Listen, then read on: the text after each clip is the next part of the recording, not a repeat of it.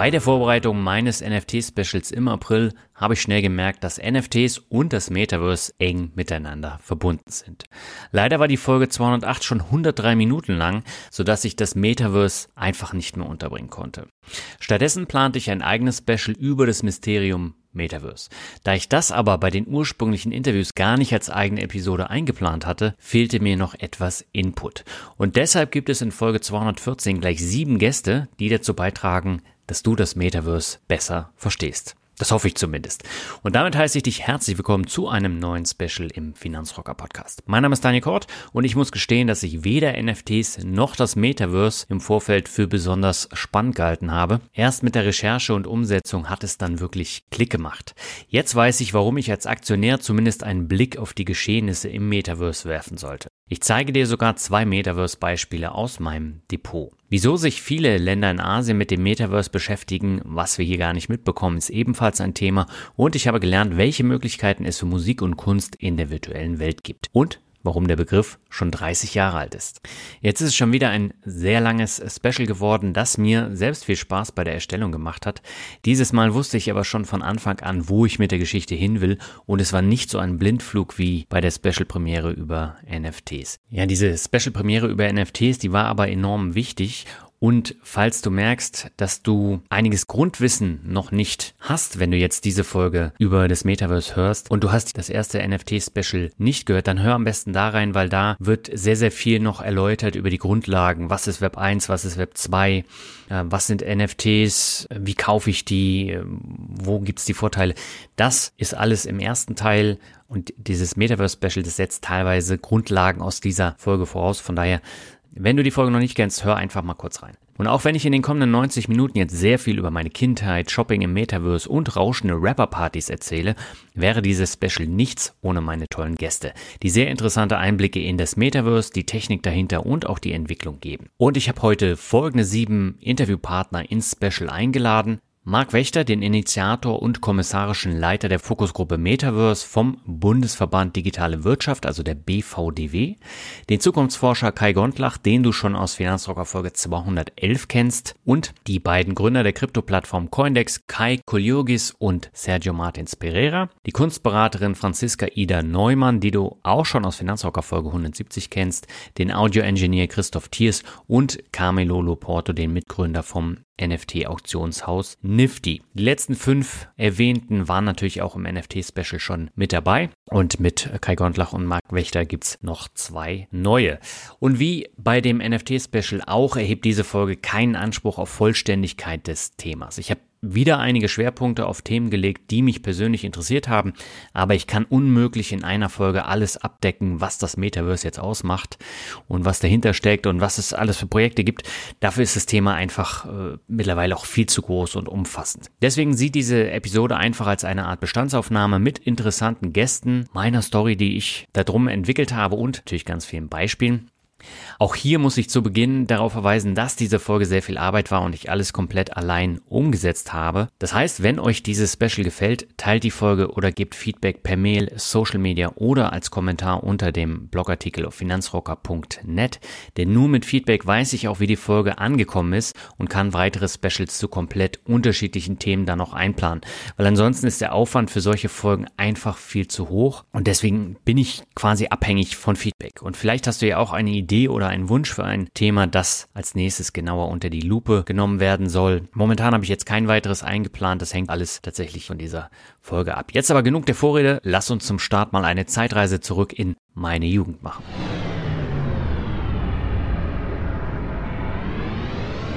Kannst du dich noch an das Jahr 1992 erinnern? Ich beendete damals im Alter von zwölf Jahren meine Grundschulzeit in Berlin-Wilmersdorf. Bon Jovi brachten Keep the Faith raus, was für mich auch heute noch die Keimzelle meiner Leidenschaft für Rock und Heavy Metal bedeutete. Ohne dieses Album hätte es wahrscheinlich nie einen Finanzrocker gegeben, sondern vielleicht eher einen Finanzrapper. Damals konnte ich dem Sprechgesang tatsächlich noch etwas abgewinnen. Was passierte 1992 darüber hinaus? Im Februar 1992 wurde der Maastrichter Vertrag unterschrieben, der die Grundlage für die Europäische Union bildete. Der UN-Sicherheitsrat sah sich gezwungen, in die Kämpfe im auseinanderbrechenden Jugoslawien einzugreifen und Bill Clinton wurde zum Präsidenten der USA gewählt. Jetzt wirst du dich wahrscheinlich fragen, was die Geschichtsstunde mit dem Metaverse zu tun hat. Das kann ich ganz einfach beantworten, denn 1992 war auch die Geburtsstunde des Metaverse. Das war eine Zeit, als ich noch einen Amiga 500 zu Hause stehen hatte und Spiele wie Turrican 2, Another World oder meinen absoluten Liebling Sensible Soccer zockte. Wer sich an die Grafik der Spiele erinnert, der kommt heute aus dem Lachen nicht mehr heraus, aber damals war das der Stand der Dinge. Kleiner Verweis am Rande, Microsoft brachte damals Windows 3.1 auf den Markt und ein richtiges World Wide Web gab es noch gar nicht. Die erste Textseite tatsächlich im Web 1.0 erschien erst im August 1991. Und das war wirklich eine ganz statische Webseite mit ein bisschen Text. Und wenn ich mir heute ein Metaverse mit der klobigen Grafik der damaligen Spiele vorstelle, muss ich wirklich herzhaft lachen. Ihr könnt ja mal bei YouTube Sensible Soccer eingeben. Da gibt es dann auch Videos dazu.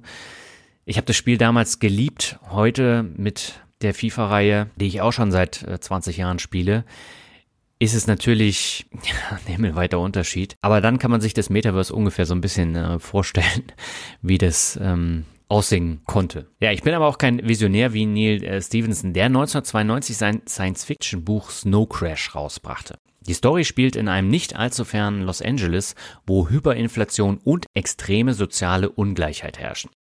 Um aus dieser anarchokapitalistischen Dystopie zu entkommen, fliehen die Menschen in das Metaverse. Und das ist eine Mischung aus dem Internet auf der einen Seite und einem Online-Rollenspiel auf der anderen Seite, wo sich die Charaktere mit Avataren fortbewegen. Was vor 30 Jahren Science Fiction war, das ist heute Wirklichkeit und auch Los Angeles ist heute geprägt von extrem starker sozialer Ungleichheit.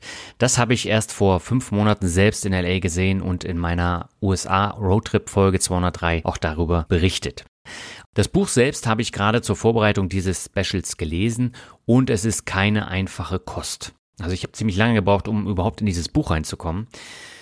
1992 hätte ich wahrscheinlich gar nicht zur Folge genommen, aber heute ist man als Leser erstaunt, wie viel Wahrheit in der Spinnerei von damals doch steckte. Und das sieht auch Marc Wächter so. Marc ist weltweit anerkannter Branchenexperte und Evangelist für das Thema Mobile und war Gründer und langjähriger Vorsitzender der Fokusgruppe Mobile des Bundesverbands Digitale Wirtschaft, das ist der BVDW. Sein Spitzname ist daher auch Mr. Mobile. Anfang 2022 initiierte er das Ressort Metaverse im BVDW und leitet es seitdem kommissarisch. Ihn habe ich nach der Bedeutung von Snow Crash für das Metaverse gefragt. Also im Grunde genommen, ich meine, Neil Stevenson mit, mit Snow Crash ähm, kannst du ja gar nicht hoch genug loben. Der hat das, wenn ich mich jetzt richtig erinnere, 1992 geschrieben. Und äh, da muss man jetzt mal sich überlegen, wo wir alle waren und in welcher Internetdenke wir waren 1992. Da schreibt er so einen Roman, wer ihn gelesen hat, weiß, wovon ich rede, und nennt das Metaverse. Und wenn wir heute uns in diese virtuellen Welten begeben, dann folgen wir auf den Spuren von Snow Crash und Neil Stevenson. 2011 erschien das Buch Ready Player One von Ernest Klein. Hier geht es um eine Schatzsuche in einem Computerspiel namens Oasis. Die Hauptcharaktere sind in ärmlichen Verhältnissen lebende Jugendliche, die sich, ähnlich wie bei Snow Crash, aus der tristen Realität flüchten. Und das ist jetzt quasi auch ein Metaverse. Das Buch war ein weltweiter Bestseller und Klein bekam auch mehrere Preise für das Buch. 2018 wurde es von Steven Spielberg verfilmt, vielleicht kennst du auch die Verfilmung. 2020 erschien mit Ready Player 2 der zweite Teil als Buch. Ready Player One habe ich selber gar nicht gelesen, habe nur den Film geguckt, aber auch das ist natürlich schon irgendwie Augen öffnen, natürlich auch dystopisch, ja, um das auch deutlich zu sagen. Ich glaube, dass sowas hilft, dass die Leute so ein bisschen so ein Ziel vor Augen haben, was, was, wo es nicht hingehen soll und wo es hingehen soll. Ein paar Jahre vor Ready Player One und elf Jahre nach dem Erscheinen von Snow Crash erblickte The Linden World 2003 das Licht der Welt. Später wurde es in Second Life umbenannt. Das Ziel vom Entwicklerstudio Linden Lab Lab war es nach dem Vorbild Snow Crash eine Parallelwelt von allgemeinem Nutzen zu erschaffen, in der Menschen agieren, Handel betreiben und anderweitig kommunizieren können. Der Hype, der war damals gigantisch. Bis 2007 gab es allein in Deutschland ganz viele Artikel über die virtuelle Welt, die Möglichkeiten und es gab auch hierzulande hunderttausende Anmeldungen. Daimler, BMW, die Deutsche Post und Adidas eröffneten Geschäftsräume im Second Life. Politiker wie ähm, Nicolas äh, Sarkozy machten dort sogar Wahlkampf. Das kann man sich heute gar nicht vorstellen, dass ein Olaf Scholz äh, jetzt im Metaverse Wahlkampf macht. Gut, Olaf Scholz ist da in der Hinsicht auch ein bisschen spezieller, aber ähm, damals war es tatsächlich ein riesengroßer Hype, den sich auch Politiker zunutze gemacht haben. Doch relativ schnell folgte dann auch die Ernüchterung, weil die Technik war einfach noch nicht so weit. Die Grafik war nicht gerade schön, es war alles sehr klobig, das langsame Internet sorgte für Ruckler ohne Ende und der Kauf von Statussymbolen wie jetzt Kleidung, Grundstücke oder auch Häuser, der erfolgte innerhalb eines eigenen Programms. Also offene Schnittstellen für Programmierer gab es nicht. Das heißt, alles war umständlich und langsam. Und wenn man sich das jetzt so ein bisschen vorstellt, erinnerte das an die etwas langweilige Online-Variante von der Lebenssimulation Die Sims wird der eine oder die andere von euch ja auch schon mal gespielt haben oder kennen. Und in der Folge ebbte der Hype deutlich ab. Die Unternehmen zogen sich zurück und übrig blieben virtuelle Ruinen und natürlich auch einige Verluste gerade von den Unternehmen. Trotzdem gab es 2013 weltweit 36 Millionen Nutzerkonten. Bis 2018 stieg die Zahl der Anmeldungen sogar auf 57 Millionen an, aber Mitte 2017 soll die Zahl der aktiven Nutzer nur noch bei 800.000 gelegen haben. Und seitdem wurden immer wieder Versuche unternommen, Second Life wiederzubeleben. Geklappt hat es nicht mehr ja, die, das Gelächter ist heute groß, aber mein Gott, das war das Cambrium. Ja? Das waren Anfänge des Metaverse. Äh, sie haben übrigens jetzt eine zweite Luft bekommen. Sie gelten jetzt auch als Vater des Metaverse und vielleicht auch zu Recht. Sie haben sehr früh angefangen. Ich meine, wenn heute im Jahr 2022 eine Intel sagt, wir brauchen ungefähr die tausendfache Computing Power für ein Metaverse à la Snow Crash oder Ready Player One, dann kann man in ungefähr ermessen, wie mutig Second Life 2003 war, als sie rausgingen. Ja. Mittlerweile gibt es ganz viele solche Anwendungen wie Second Life, vor allen Dingen im Gaming-Bereich. Genau genommen waren die beiden Bücher und natürlich auch Second Life die Wegbereiter für das heutige Metaverse. Aber was ist das Metaverse denn nun genau? Also bisher war das ja alles sehr schwammig. Das ist eine digitale Welt, okay. Aber äh, was ist darüber hinaus äh, wichtig? Und äh, wenn man jetzt das bisher Gesagte als Maßstab nimmt, dann ist das Metaverse eine digitale Welt, die von echten Menschen kontrolliert und von uns geformt wird. Wie in Stevensons Snow Crash beamen oder teleportieren wir uns quasi in eine digitale Welt. Aber das ist tatsächlich nur die halbe Wahrheit, wie Kai Kolyogis, Mitgründer von der Krypto-Plattform Coindex weiß. Ja, das Metaverse, das ist eben ein Begriff. Ich tue mich auch ein bisschen schwer mit dem Begriff ich sage immer gerne, dass das, äh, ich mir das so vorstellen würde, wie man sich wahrscheinlich vor 20 Jahren den Cyberspace vorgestellt hat, von dem man ja auch immer gesprochen hat für das Internet. Also ich glaube nicht so sehr, dass das irgendwie etwas ist, sondern wahrscheinlich eher einen Zeitpunkt. So, also spricht ja heute auch kein Mensch mehr so richtig vom Cyberspace. Also wenn dann vielleicht irgendwie nochmal die Großeltern oder sowas irgendwie. Aber ich glaube, dass das Metaverse eher ein Zeitpunkt ist, und zwar der, ab dem man irgendwie mehr oder jedenfalls einen signifikanten Teil seiner Zeit in solchen Anwendungen verbringt. Ja, und ähm, da gibt's dann kluge Leute, die sich überlegt haben, ähm, was für Eigenschaften hat denn das Metaverse und woran erkenne ich, ob ich jetzt im Metaverse mich befinde.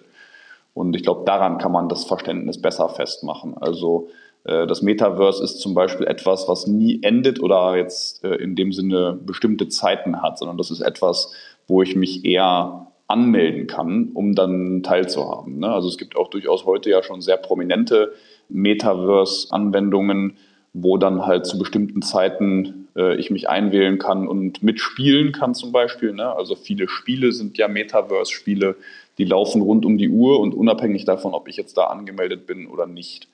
Ich kann das auch nicht in dem Sinne aufhalten oder jetzt stoppen, logischerweise das Metaverse, sondern solange da Leute sind, ähm, findet das statt. Ja? Und ein, ein, weiterer wichtiger Faktor, der dann damit einhergeht, ist in der Regel äh, eben, dass es auch dezentral funktioniert. Ne? Also viele sprechen auch darüber, ob nicht eigentlich auch sowas wie jetzt zum Beispiel Fortnite, was ja auch ein ganz bekanntes ähm, so Online-Game ist, Battle Royale Spielformat, äh, ob das nicht auch Metaverse ist, weil da ja zum Beispiel auch jetzt gerade in der Corona ähm, Quarantäne und Isolationszeit und Lockdown da gab es da ja Konzerte und dann teilweise auch Business-Meetings und so weiter, die äh, eben in Fortnite stattgefunden haben. Also die Leute waren jetzt dann eben über Voice-Chat miteinander connected und waren praktisch physisch in Form ihrer Spielfiguren dann da im Spiel und haben sich getroffen und haben dann da drinnen eben Events abgehalten.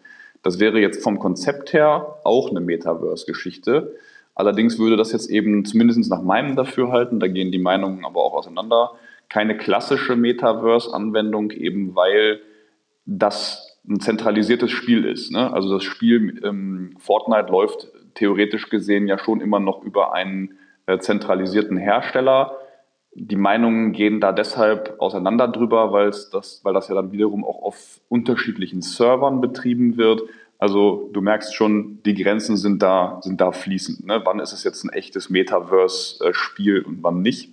Aber ich glaube, so die, die Grundidee ist klar. Ne? Also im Endeffekt ist das so, dass es halt Anwendungen sind, wo ich mich im digitalen Raum mit anderen Menschen treffen kann, um bestimmte Dinge zu tun. So, ne? Und Spiele sind da im Moment auf jeden Fall ähm, das, das verbreitetste äh, Phänomen. Es gibt auch Räume, wo es um einfach einen sozialen Austausch geht ähm, oder, und das ist natürlich äh, für uns Menschen immer dann sehr naheliegend, auch um Transaktionen in irgendeiner Form. Ne? Also sei das jetzt den Handel mit irgendwelchen Dingen oder sei das, dass mir da irgendwelche Leute irgendwas zum Kaufen anbieten ähm, oder oder. Ähm, aber so würde ich das jetzt mal umreißen. Du siehst, es ist gar nicht so einfach, das Metaverse genau zu definieren. Die Grenzen sind da fließend und auch diskussionswürdig. Gerade das Beispiel Fortnite kommt in dieser Folge noch häufiger vor, weil die von Kai erwähnten Beispiele wie Konzerte oder Business Meetings natürlich interessante Metaverse-Themen sind.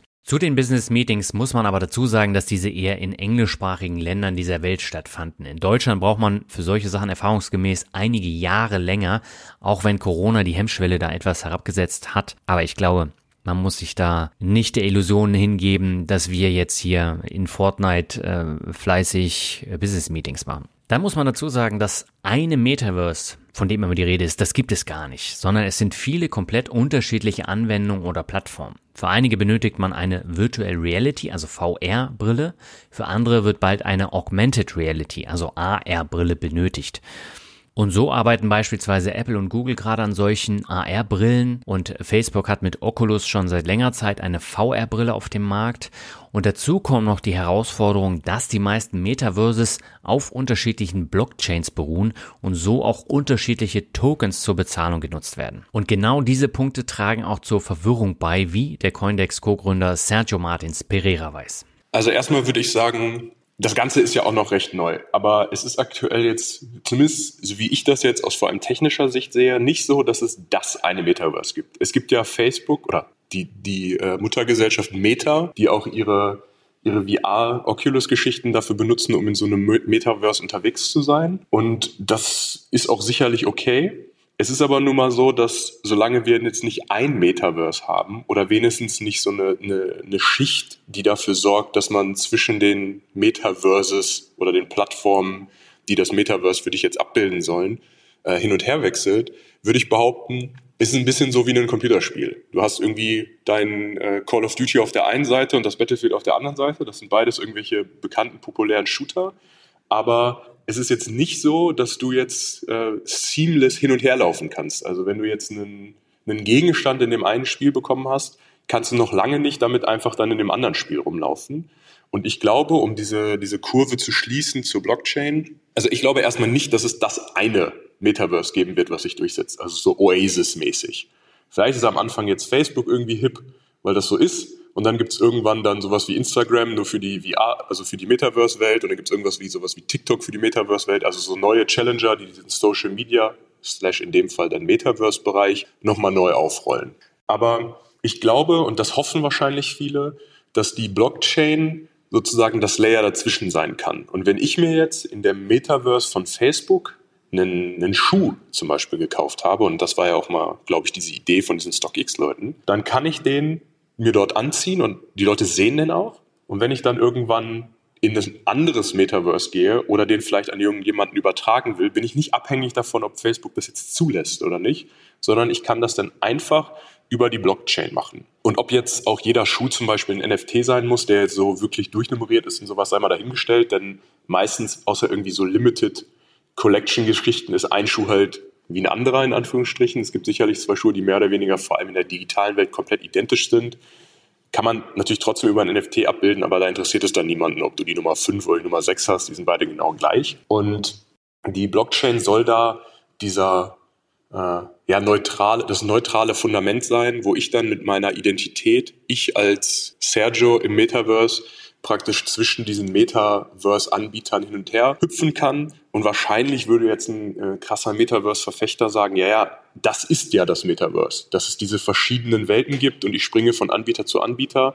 Es ist also nicht so, dass Facebook das Metaverse hat oder was weiß ich, Google das Metaverse hat, sondern es ist einfach dann so, dass das Metaverse durch das Meta im Namen das Verse über diesen ganzen, wie auch immer, Verses ist. So cool die virtuellen Welten ohne oder mit diesen Brillen auch sein mögen, es fehlen für ein komplettes Erlebnis bisher einheitliche Standards. Momentan ist vieles Stückwerk. Ich hatte jetzt auch schon eine Zeit lang immer so ein Oculus-Headset und da in so äh, Räumen rumzulaufen und mit irgendwelchen Leuten in so Paintball oder irgendwie so Mittelalterspiele oder einfach in so einer Uni da rumzurennen. Das ist cool.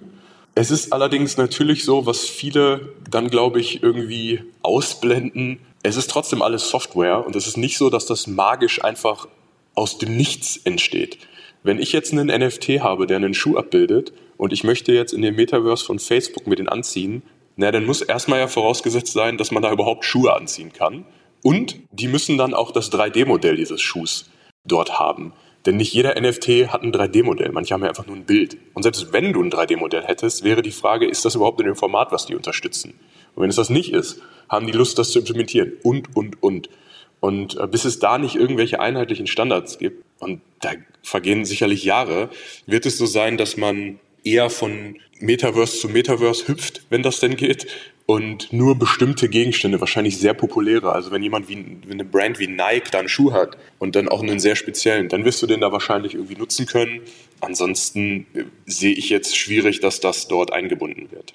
Aber in der Theorie ist das die Idee. Sergio hat die NFTs in den unterschiedlichen Metaversen schon angesprochen. Das sind aber nicht nur Schuhe, sondern können viel mehr sein. Bei Second Life gab es komplizierte Programme, um Kleidung, Häuser oder andere Dinge zu kaufen.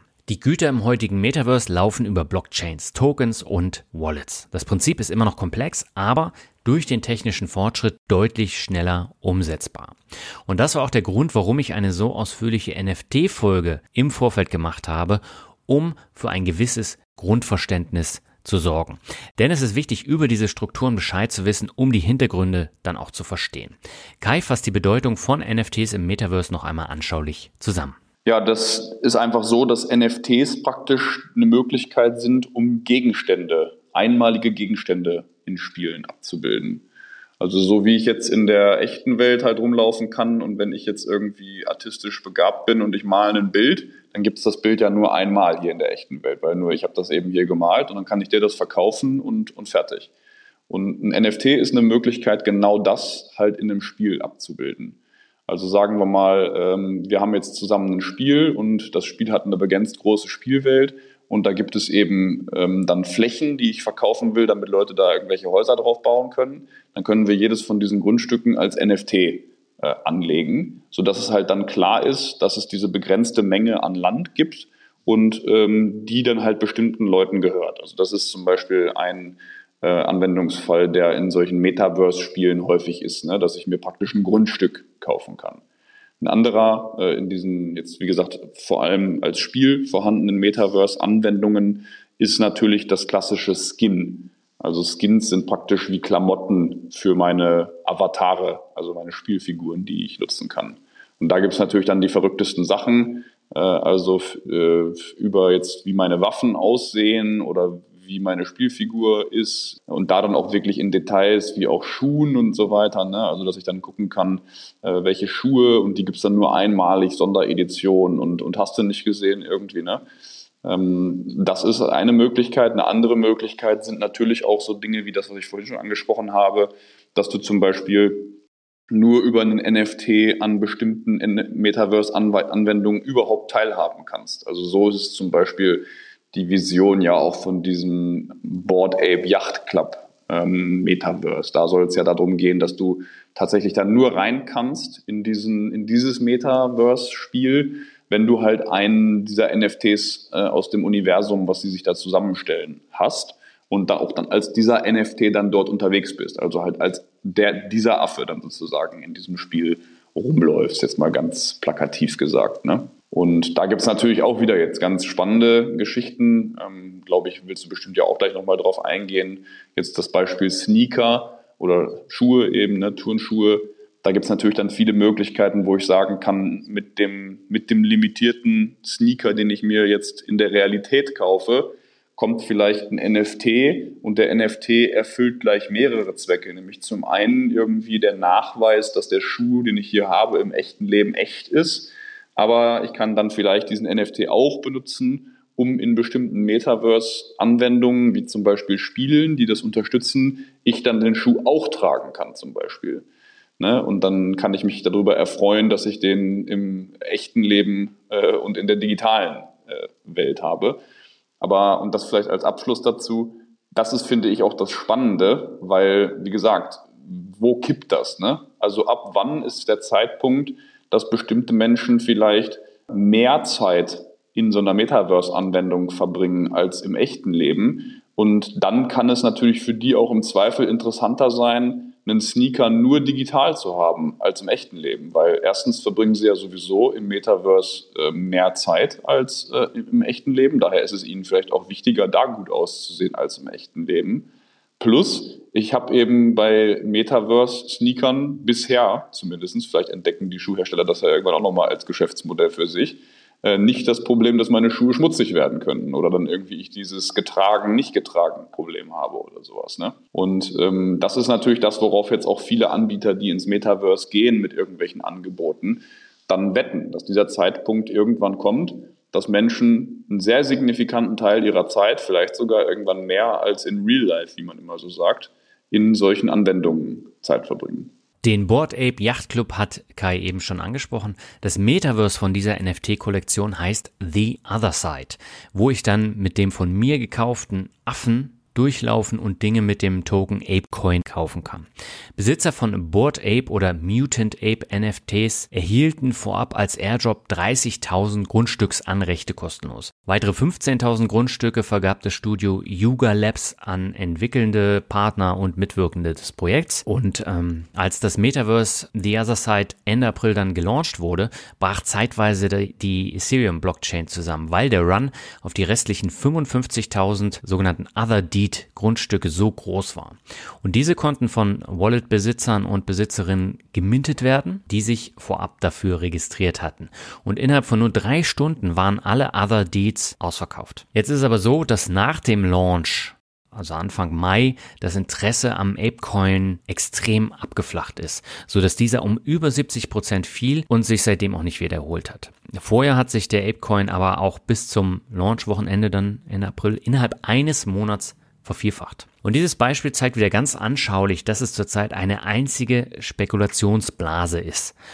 Und man muss auch sagen, dass es die Entwickler Yuga Labs marketingtechnisch extrem clever anstellen, um diesen Hype weiter anzufeuern. Auch wenn jetzt der Coin nach dem Metaverse Launch so abgerauscht ist. Und gehackt wurden einige ähm, Board Ape Besitzer auch noch. Aber man sieht eben an diesem Beispiel auch, die NFTs sind ein zentraler Baustein der unterschiedlichen Metaversen und es ist enorm wichtig, dass man die Spielregeln und die Prozesse dahinter auch versteht, wie Marc Wächter unterstreicht. Äh, enorm wichtig, zum, zumal die, die, die NFT-Ökonomie also ganz eigene Spielregeln entwickelt hat. Also wenn man das mal nur sich anguckt, wie das ganze Thema mit den Board Apes und jetzt der, der Nachfolge mit dem Other Side und so weiter äh, läuft, Jetzt mal jenseits dessen, dass da eine Menge Spekulation drin ist, ist es super interessant, den Case zu verstehen, also wie die vorgehen und wie die praktisch diesen Hype schüren und wie sie davon profitieren und in kürzester Zeit äh, wirklich hohe Werte schaffen. Und äh, wie, wie, ich gerade schon sagte, ein Großteil, Großteil der Metaversen heutiger Bauart basieren auf der Blockchain.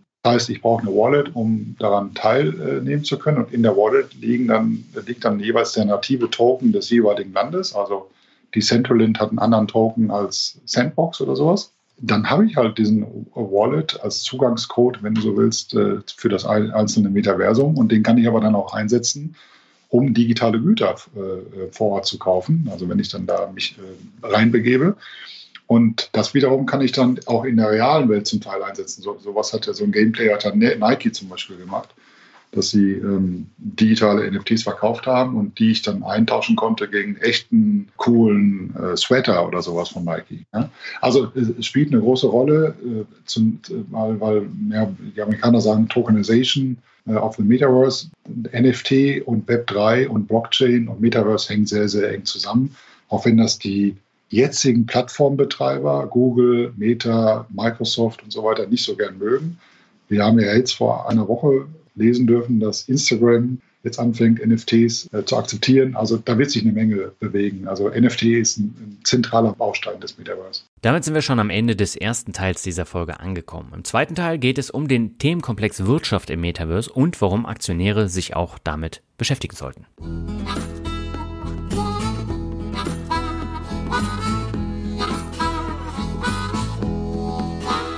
Ja, in Deutschland entwickelt sich das Metaverse wie eigentlich immer bei digitalen Trends sehr langsam. Damit das Thema auch hierzulande zu einem Thema wird, hat der Bundesverband Digitale Wirtschaft, also der BVDW, ein Ressort Metaverse ins Leben gerufen.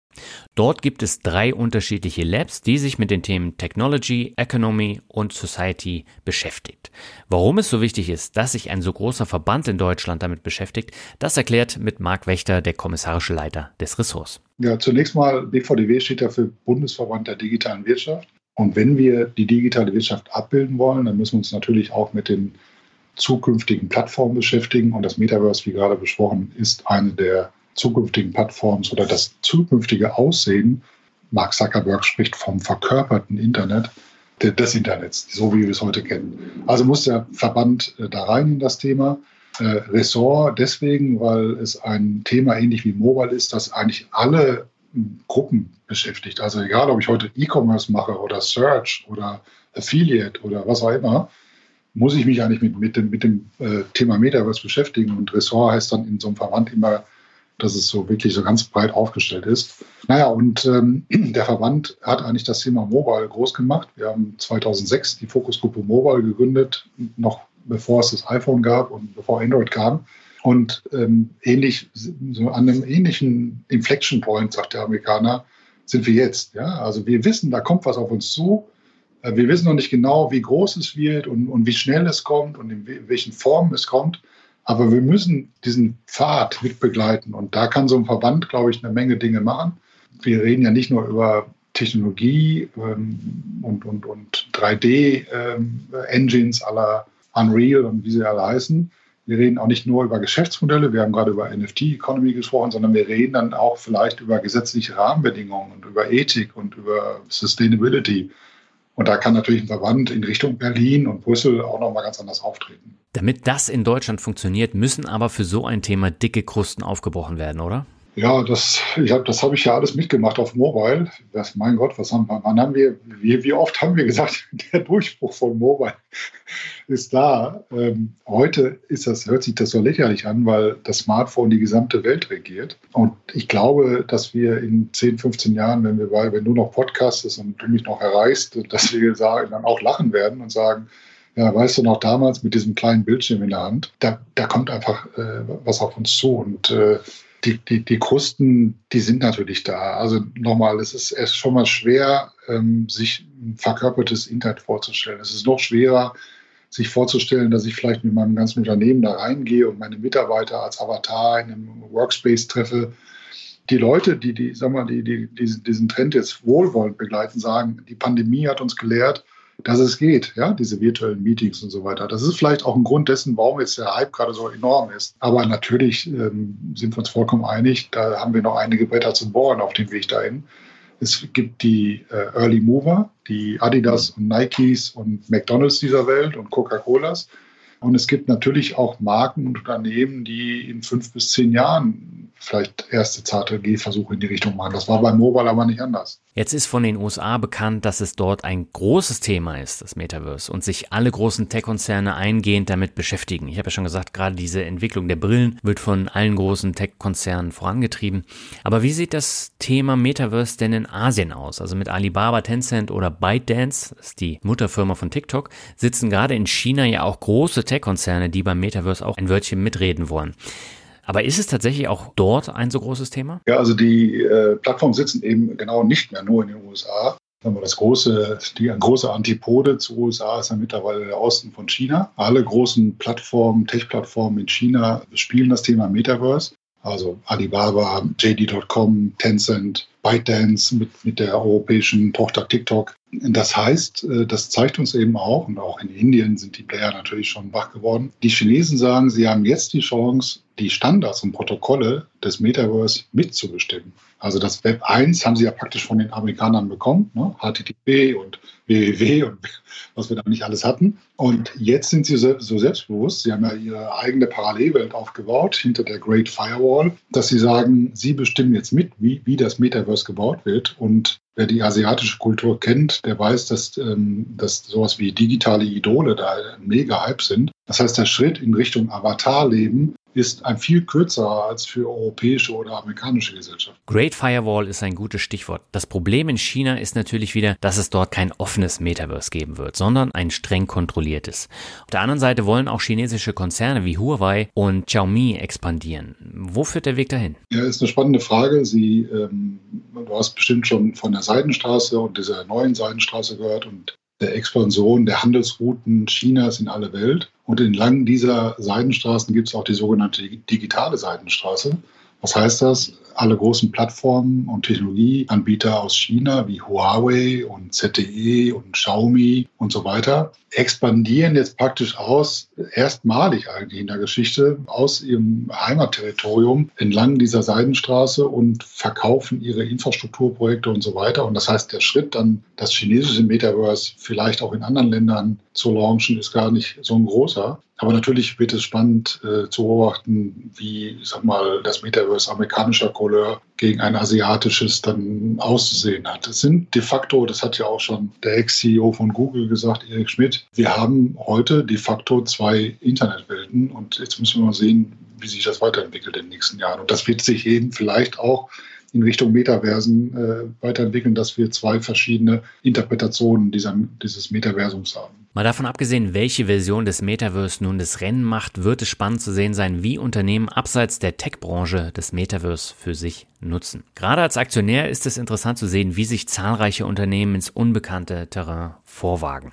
Nike wurde schon angesprochen, aber auch Unternehmen wie JP Morgan, Unilever, Adidas, Samsung oder auch Walmart fangen an mitzuspielen. Auch der Modedesigner Philipp Plein wollte ein First Mover sein und kaufte Anfang 2022 für 1,4 Millionen Euro eine Immobilie in Decentraland. Jetzt habe ich mir natürlich die Frage gestellt, ist sowas jetzt blinder Aktionismus oder einfach geschicktes Marketing? Kai, was würdest du sagen? Ja, also es ist auf jeden Fall so, dass eben Web 3 meiner Meinung nach aus den vorhin äh, aufgezählten Gründen wahnsinniges Potenzial hat. Ne? Und prinzipiell ist es eben so, dass man mit Kryptowerten jetzt Teilhabe oder äh, zumindest Zugriff auf, auf Netzwerke kauft und damit im Prinzip, sage ich jetzt mal, um so ein bisschen das, das, das Bild zu schließen, in die Googles und Facebooks und Co. und Microsofts von mir aus der, der Web3-Entwicklung investieren kann. Und daher glaube ich ganz grundsätzlich, dass dieses ganze Movement, was rund um Web3 stattfindet, das hat aus meiner Sicht, das ist ist, ist die größte Revolution seit der Aktie, würde ich sagen. Und ähm, ob jetzt das, das Metaverse mit den Anwendungen, die wir heute da kennen, das ist, was, was sich da jetzt irgendwie über die nächsten ähm, 10, 20, 30 Jahre, wie lange so ein Technologiezyklus dann auch dauert, durchsetzt, das ist jetzt aus heutiger Sicht natürlich schwer zu sagen. Ne? Aber ich halte grundsätzlich, wenn ich jetzt eine Organisation dieser Größenordnung führen würde, ähm, das für eine absolute Notwendigkeit, sich da früh zu positionieren und auch früh zu früh, sag ich mal, sich die Hände schmutzig zu machen und damit rum zu experimentieren. Ne? Und da muss man ja jetzt fairerweise sagen, für so ein Unternehmen wie Philipp Plein sind jetzt 1,4 Millionen nicht die Welt, würde ich mal mich so weit aus dem Fenster lehnen. Und da dann irgendwie medienträchtig ähm, jetzt so ein, so ein NFT zu erwerben, das würden die einer PR-Agentur wahrscheinlich auch bezahlen im, im, im halbjährlichen Retainer, eine Million. Ähm, von daher, den Effekt hat es ja auf jeden Fall gehabt. Und vielleicht ist es noch darüber hinaus so, dass man halt ein paar ähm, neue Interessenten von der eigenen Marke begeistern kann, weil die das dann da im digitalen Raum in irgendeinem Metaverse-Spiel sehen und das halt in, in der klassischen Welt vielleicht nicht gesehen hätten, diese Marke. Und daher würde ich schon sagen, dass das je nachdem, was man jetzt genau macht und was die, die verfügbaren Mittel sind und so weiter, wir sind dann schnell wieder an diesem Punkt, habe ich die nötigen Kompetenzen und die nötige Weitsicht, äh, die man dann aus den Kompetenzen entwickeln kann für das, was ich da tue, dass das auch Hand und Fuß hat, weil natürlich macht es auch hier keinen Sinn wie bei allem anderen, äh, das blind zu machen. Aber ich würde auf jeden Fall sagen, dass es sehr großes Potenzial hat und dass es sehr viel Sinn macht, sich damit auseinanderzusetzen Ob ich jetzt dann irgendwie äh, alle meine Chips darauf legen würde und sozusagen nur noch das machen würde, muss man immer schauen natürlich. Ne? Hängt dann auch von vielen Faktoren ab.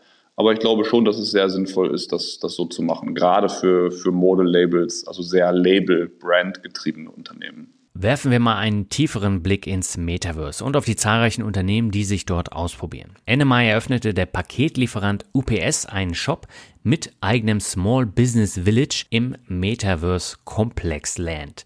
Complex Land ist so etwas wie eine digitale Shoppingmesse im Netz mit ganz vielen Anbietern, die im Mai virtuell stattfand. Jetzt mal abgesehen von UPS kannte ich die anderen Unternehmen aber nicht. Das sind so typisch amerikanische Mittelständler. Und äh, UPS, die erstellt im Vorfeld ein eigenes Video für TikTok und andere soziale Kanäle.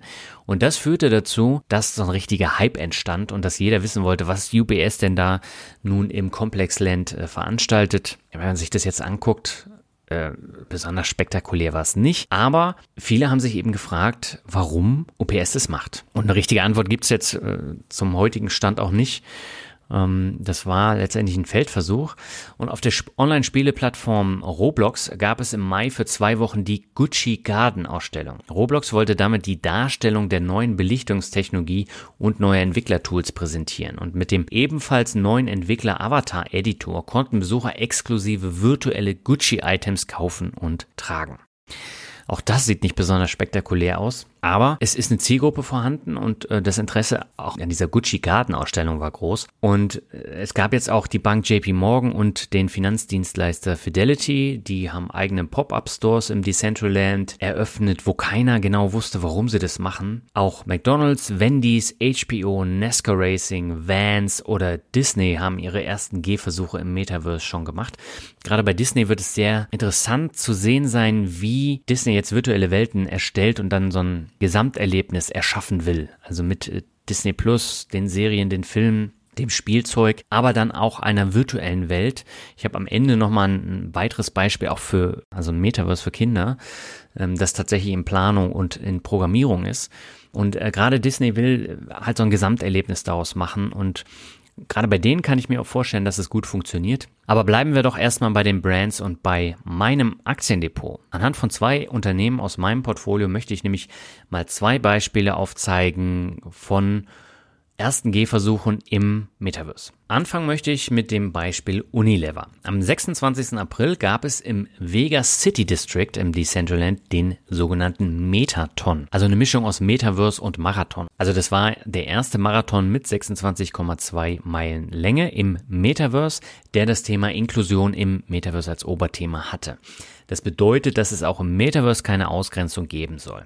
Vor allem Menschen mit Behinderung und körperlichen Einschränkungen sollten hier im Mittelpunkt stehen und auch einen virtuellen Marathon laufen können. Und so konnten für diesen Metaton Avatare mit Rollstühlen, Prothesen oder mit sogenannten Running Blades erstellt werden, die dann diese Strecke im Metaverse virtuell ablaufen. Und Hauptsponsor vom Metaton war die Deodorant-Brand Degree von Unilever. Und das deutsche Pendant, das ist jetzt Rexona. Ähm, das wird dir wahrscheinlich auch was sagen. Und äh, das Degree-Zeichen, das war überall, selbst in der Laufstrecke prominent platziert, sogar im Namen. Also das hieß nicht einfach Metaton, sondern Degree Metaton. Und es gab eine eigene Landingpage von Degree, die sich aber nur an Kunden in den USA gerichtet hat. Und äh, wenn man sich jetzt mal so das Feedback auf diesen Metaton anschaut, dann wird die Grundidee zwar sehr positiv bewertet, aber die Umsetzung soll wohl sehr langweilig und auch grafisch nicht ansprechend gewesen sein. Und äh, der eine oder die andere fühlte sich da auch an Second Life erinnert. Ich verlinke da auch nochmal einen Beitrag, einen deutschen Beitrag über diesen virtuellen Marathon. Jetzt sieht man aber, dass Unilever unbedingt die ersten Gehversuche im Metaverse mitgestalten wollte. Und wenn man sich jetzt in den USA mal die Hygieneabteilung in den amerikanischen Supermärkten anschaut, dann spielen dort im Männerbereich nur wenige Marken eine Rolle. Also neben Old Spice von Procter Gamble ist es vor allem Unilever mit seinen Marken Axe und eben Degree. Und die Entdeckung habe ich zumindest in mehreren Dutzend Supermärkten und Drogerien in den USA gemacht. Wer mehr darüber erfahren möchte, der hört, wie gesagt, in Folge 203 über meinen USA-Roadtrip rein. Ähm, ja, und trotz des ernüchternden Endergebnisses will Degree auch den nächsten Metaton wieder präsentieren und dann noch ein paar Dinge anders machen. Ja, und apropos Supermärkte, ein weiteres Beispiel ist Walmart. Der Handelsriese aus den USA hat Ende 2021 sieben Patente beim US-Patentamt eingereicht. Darunter sind Patente für eine Kryptowährung, NFTs und ein VR-Game. Und lange Zeit hinkte Walmart im E-Commerce hinter Amazon hinterher. In den letzten Jahren investierte der Konzern aber sehr viel Geld in die Weiterentwicklung des E-Commerce mit Erfolg. Und auch beim Web 3.0 will Walmart von Anfang an dabei sein. Und wir können gespannt sein, was da noch folgen wird. Als Aktionär von Walmart und Unilever ist es auch für mich sehr interessant, wie sich die beiden Unternehmen da positionieren und weiterentwickeln. Auch Länder und Städte wollen vom Metaverse profitieren und machen ihre ersten Gehversuche. Aber warum ist es denn so wichtig, dass Unternehmen, Länder oder Städte im Metaverse First Mover sein wollen? Marc. Also Barbados hat eine Botschaft, Seoul will die ganze Stadt spiegeln. Äh, und jetzt mal nicht nur die Centraland, sondern Sandbox und wie sie alle heißen. Ne? Es gibt also einige Plattformen. Also die machen das natürlich alle sehr geschickt. Ähm, sie nutzen FOMO, ja, Fear of Missing Out, äh, indem sie sagen, hey, wir haben hier begrenzte Landparzellen. Ähm, wir versprechen dir, dass du damit einiges machen kannst. Wenn du jetzt nicht investierst, investiert dein Konkurrent. Full stop. Also geht die erste Bank rein und dann überlegt die zweite Bank, ob sie auch reingeht. Es geht die erste Werbeagentur rein und so weiter. Also äh, das machen sie sehr geschickt. Das ist eine hohe Wette auf auf Dinge, die in der Zukunft passieren können, aber nicht müssen. Ja, das heißt, da wird auch eine Menge Geld wahrscheinlich versenkt werden, dass die Leute nicht wiedersehen. Ich glaube, ich glaube, dass äh, man natürlich, es werden die Claims abgesteckt. Microsoft hat angekündigt, eine Activision für 70 Milliarden Dollar zu kaufen. Und äh, eine Meta geht all in, also Facebook. Äh, 50 Prozent der Belegschaft von Facebook und Meta weiß gerade nicht, was ihr Chef will. Ja, das heißt, ich muss die Firma auch mitnehmen und so weiter. Das ist eine unheimliche Journey, die wir äh, durchgehen. Und äh, viel spannender sind ja die Leute, die gerade nichts sagen. Google sagt zurzeit nichts, Apple sagt zurzeit nichts. Ja, also äh, es, es, tut sich eine Menge und äh, es ist eine Menge Hype. Aber ich glaube, mit gesundem Menschenverstand, und das, das ist dann vielleicht auch eine Rolle von uns Europäern, kann man da äh, ganz, ganz, ganz ruhig an die Sache rangehen und es einfach als den nächsten Technologietrend nehmen, den ich verstehen muss. Dass es eine hohe Wette ist, zeigt das Beispiel Second Life. Dort sind auch viele Unternehmen auf den Zug aufgesprungen und am Ende gescheitert. Das gleiche wird auch mit vielen Metaverse-Versuchen der Unternehmen passieren. Es wird aber auch einige geben, die stark davon profitieren. Wer das sein wird, kann aber heute noch keiner sagen. Wenn man aber als Unternehmen nie etwas Neues ausprobiert, dann wird man über kurz oder lang disruptiert und hinkt hinterher. Bestes Beispiel ist hier eben das schon erwähnte Walmart. Den Einzelhandelskonzern gibt es seit 1962. Es ist eins der umsatzstärksten Unternehmen weltweit. Und der Supermarktdinosaurier dachte, dass es alles auch so weiterlaufen könnte wie bisher und Digitalisierung nicht so wichtig wäre. Bis Amazon kam. Und Amazon überrollte in den letzten Jahren das herkömmliche Shopping-Erlebnis bei Walmart, kaufte die Bio-Supermarktkette Whole Foods und verzahnte beides dann auch noch super miteinander. Das sieht man dann auch, wenn man dann vor Ort in einem Whole Foods Laden ist und man hat dann die Möglichkeit, seine Amazon-Einkäufe dort aus Packstationen zu holen. Man bekommt Rabatte mit der Prime-Kreditkarte und ähm, das ist alles sehr, sehr durchdacht. Mit diesen Prozessen war der große Tanker Walmart natürlich völlig überfordert. Zuerst schmiss man dann mit Geld um sich, kaufte Kleinunternehmen auf, konnte sie aber nicht richtig integrieren. Und erst mit der Übernahme von Jet.com 2016 gelang dann tatsächlich der große Wurf. Also bis dahin hatte das Unternehmen aus Arkansas schon viele Milliarden versenkt, ohne irgendwelche Ergebnisse zu sehen. Und jetzt hat es aber tatsächlich nochmal bis ins Jahr 2021 gedauert, bis die E-Commerce-Einnahmen signifikant größer wurden. Und 2021 wuchs der Online-Anteil bei Walmart um über 70 Prozent pro Quartal, wohlgemerkt. Und aufgrund der hohen Inflation ist das E-Commerce-Wachstum aber jetzt komplett eingebrochen. Das ist auch verständlich. Und das hat dann auch unter anderem zum starken Kurseinbruch im Mai geführt, weil die Aussichten nicht doll waren und die Ergebnisse waren auch nicht doll. Und äh, Amazon hat ja damit genauso zu kämpfen, deswegen ist auch da der Kurs nach unten gegangen. Das ist ja aber jetzt tatsächlich äh, jetzt kein Grund, panisch zu agieren.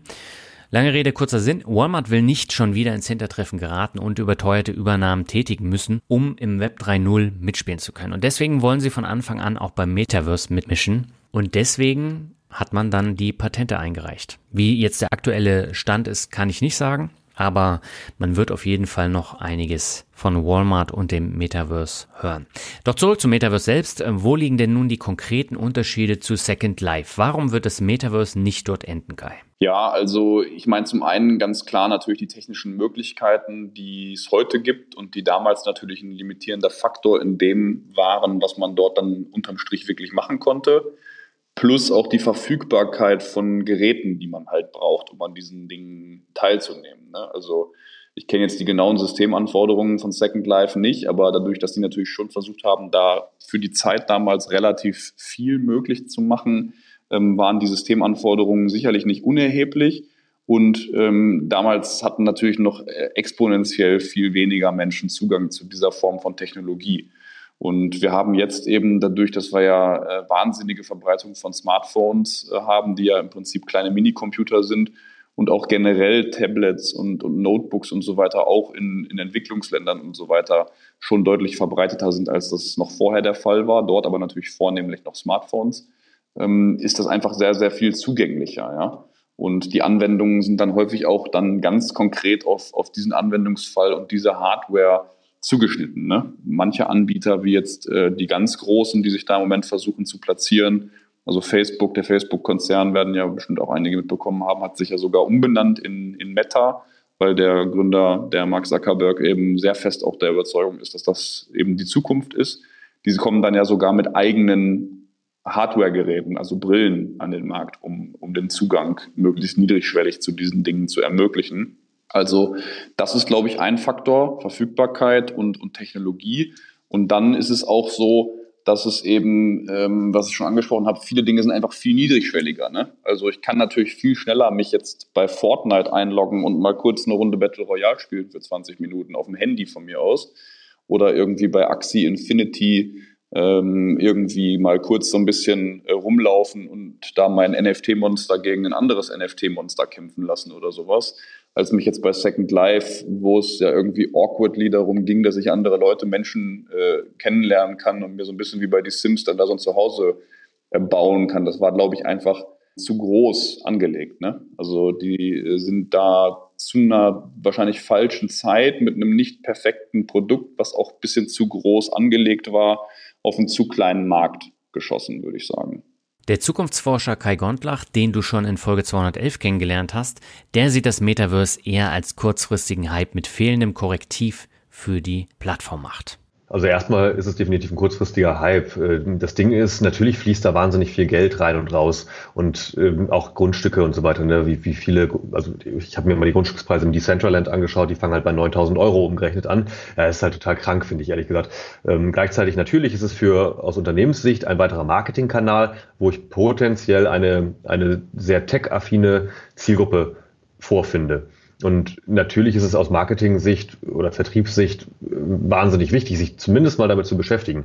Aber wie gesagt, ich finde es eigentlich eher wichtiger, jetzt hier nicht, ich will jetzt nicht nach Regulationen schreien, aber nach vernünftiger Verfolgung von äh, Kriminalität auch im Metaversum. Wir brauchen da schon ein Korrektiv, dass wir eben die Marktmacht auch nicht nur den Betreibern solcher Plattformen überlassen, so wie wir es halt vor 20 Jahren bei allen anderen Plattformen sozusagen im Internet schon einmal gemacht haben. Generell sieht Kai das Metaverse kritisch, weil die Strafverfolgung beispielsweise in den sozialen Medien kaum umgesetzt werden kann. Wie soll das erst beim Metaverse laufen? Und für Kai ist es Revolution und große Gefahr zugleich. Auf der einen Seite Revolution des Internet, das ist, glaube ich, ziemlich klar, was hier gerade passiert. Da gehen wahnsinnig viele Investitionen in ein noch größeres, noch immersiveres Universum, wenn du so willst, Digitaluniversum. Auf der anderen Seite wahnsinnig großes Risiko für die gesamte Gesellschaft, was aktuell meiner Meinung nach noch extrem unterschätzt wird.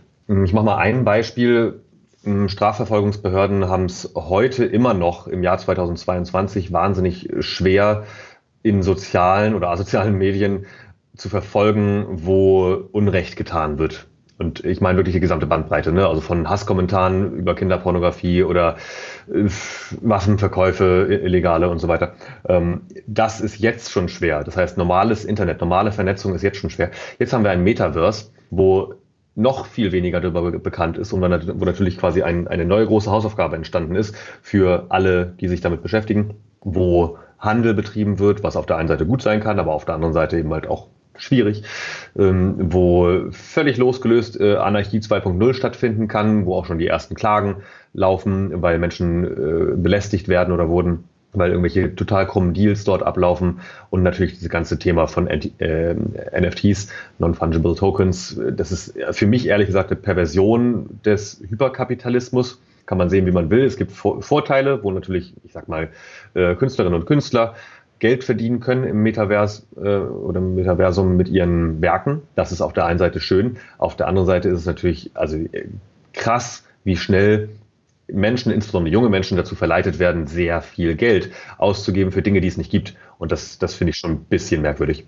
Es ist klar, dass es weder bei den NFTs noch beim Metaverse nur positive Seiten gibt. Kai hat es eben auf den Punkt gebracht, erwähnte aber auch die Künstler für die NFTs und Metaverse ein wichtiger Baustein sein können. Und damit kommen wir jetzt auch zum dritten Teil dieser Folge.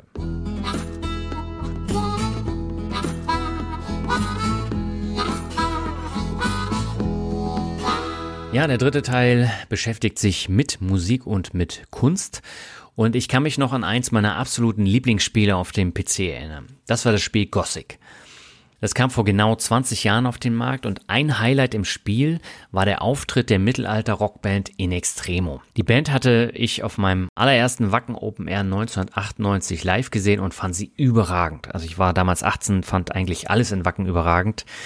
Und es war auch komplett neu für mich, war mein erstes Festival und in Extremo stachen da nochmal extrem hervor. Mittlerweile hat sich das dann gerade beim Thema Wacken und auch in Extremo schon lange wieder gelegt, aber ähm, ihren damals größten Hit, Herr Mannely, durften sie bei grobkörniger Grafik im Mittelteil von Gothic spielen. Das war auch einer der Hauptgründe, warum ich mir damals das Spiel zugelegt habe. Und in der Folge gab es gerade im Rock- und Metal-Bereich zahlreiche Kooperationen mit Computerspielen, die mal mehr, mal weniger gelungen waren. Auf Anhieb fällt mir das Negativbeispiel Ed Hunter, das war so ein kleines Computerspiel von Iron Maiden ein. Das war aber auch ein ziemlicher Reinfall.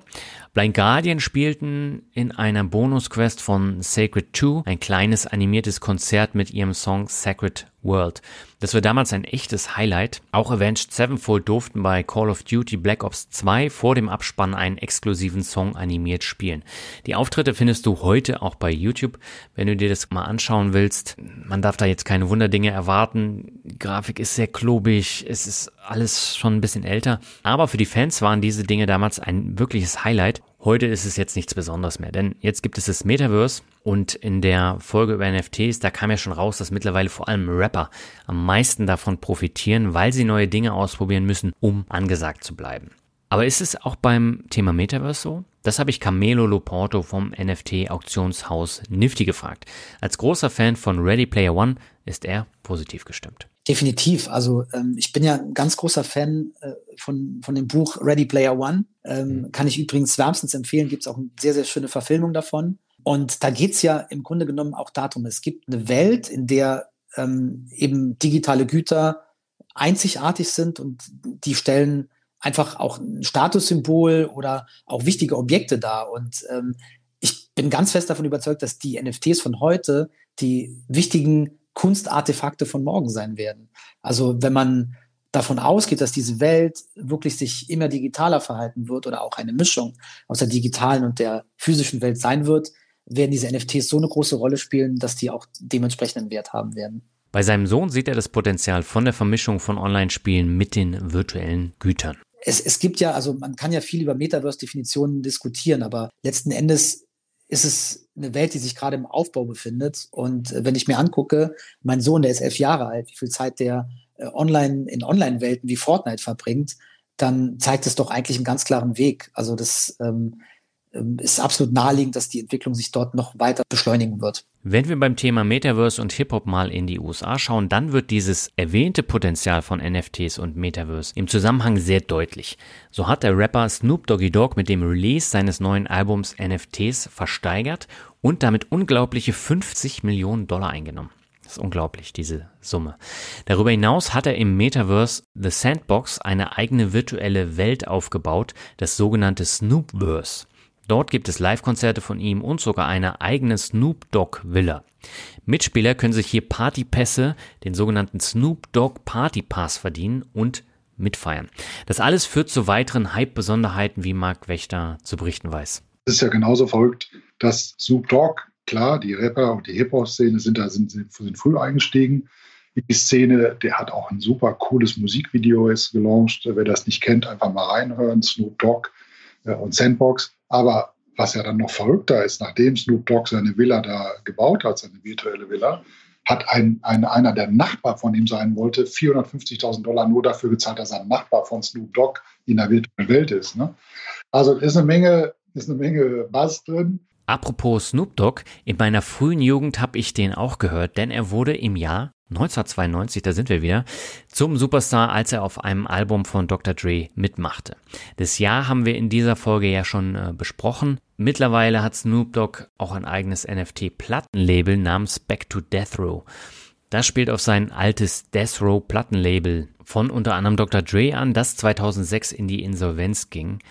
Aber Hip-Hop und Metaverse, das ist jetzt nicht allein ein amerikanisches Phänomen. Anfang Mai gab es die Meldung, Haftbefehl-Konzert im Metaverse nach einem Tag ausverkauft. So hat der deutsche Rapper Haftbefehl einen NFT-Drop mit Hoodie, Artworks und Tickets für ein Metaverse-Konzert komplett ausverkauft und das nach einem Tag. Also man sieht, hier gibt es sehr, sehr viele Möglichkeiten für Bands und Musiker, interessante Bundles zu schnüren und sie dann auch anzubieten.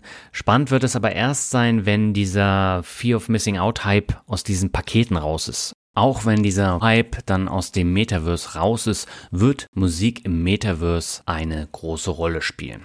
Dieser Überzeugung ist zumindest der Audio-Engineer Christoph Thiers. Also ich sehe ich sehe den gesamten Metaverse-Aspekt ehrlich gesagt noch ein kleines bisschen skeptisch. Aber äh, was, alles, was irgendwie Virtual Reality, Second Life Approaches oder sowas angeht oder alles, was auch überhaupt nur im entferntesten mit Videospiel oder Video zu tun hat, hat immer auch mit Musik zu tun. Sind wir mal ehrlich. Also man kann sich auch keinen Kinofilm ohne Musik vorstellen.